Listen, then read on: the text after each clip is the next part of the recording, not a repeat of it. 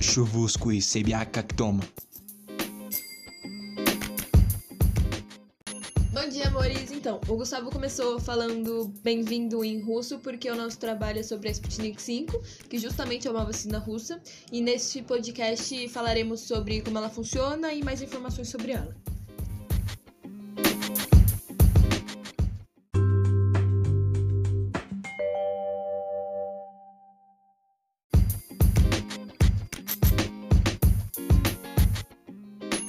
Então, eu vou começar falando sobre como a Sputnik 5 funciona.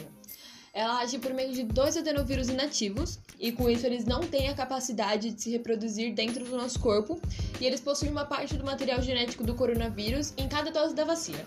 A gente acabou criando uma analogia para vocês entenderem melhor. É como se o adenovírus fosse um ladrão que rouba a identidade de um empresário que trabalha em uma empresa. Assumindo que o empresário fosse o coronavírus e a empresa o nosso corpo, o falso empresário, que é o adenovírus, entra na empresa e recebe todo o prestígio do empresário, que seria a produção de anticorpos. Por serem duas doses contendo adenovírus diferentes, ele realiza todo esse processo duas vezes. Agora que vocês já entenderam como a vacina funciona, a Gabriela vai explicar para vocês o porquê que a vacina ainda não chegou no Brasil. Então, a Anvisa estava avaliando um pedido de uso emergencial feito pela farmacêutica União Química no dia 15 de janeiro para fazer estudos de fase 3, que é o último necessário para aprovação dele aqui no país. E o processo ele não pode ser iniciado sem o aval da Anvisa a respeito da segurança do imunizante e também das fábricas onde ele vai ser produzido.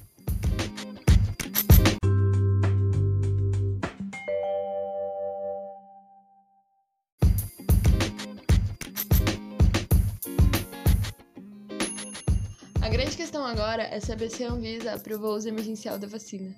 No início do mês de abril, foram enviados servidores da Anvisa até a Rússia para visitar as sete fábricas de produção das vacinas.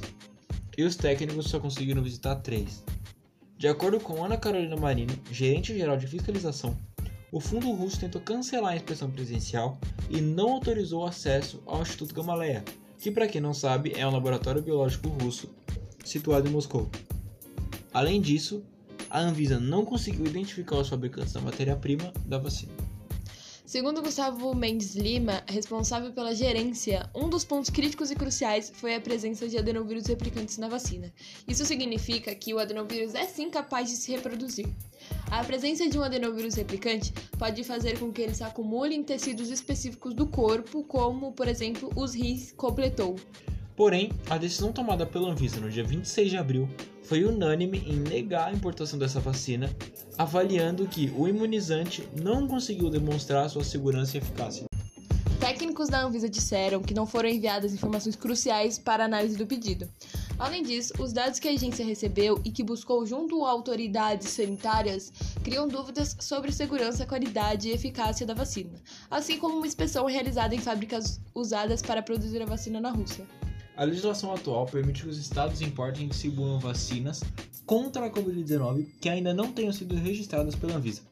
Para tanto, o imunizante precisa do registro em alguma das seguintes agências reguladoras de saúde: FDA nos Estados Unidos, EMA na Europa, Japão ou China.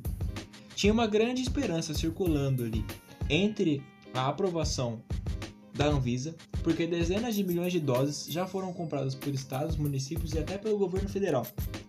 As autoridades brasileiras esperavam que o envio pela Rússia ajudasse a aliviar a dificuldade do país em conseguir doses suficientes para aumentar seu ritmo de imunização, já que a eficácia é de 91,6% e os efeitos colaterais eram considerados satisfatórios e muitos virologistas apostaram que a Sputnik 5 seria uma vacina segura e eficaz como por exemplo o virologista Ian Jones no Reino Unido, que considerou os resultados positivos, dizendo: "O desenvolvimento da Sputnik 5 foi criticado por uma pressa imprópria e pela ausência de transparência sobre a vacina russa.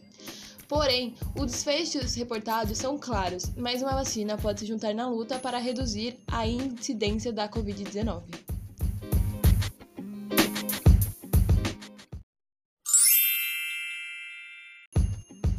E esse foi nosso podcast falando sobre Sputnik 5. Meu nome é Gabriela. Eu, Gustavo. Sai. É isso aí, gente. Bom dia pra todos. Se não for todos, a professora. Bom dia pra você, professora. Beijo. Você não vai dar beijo? Não. Ele mandou um abraço, gente.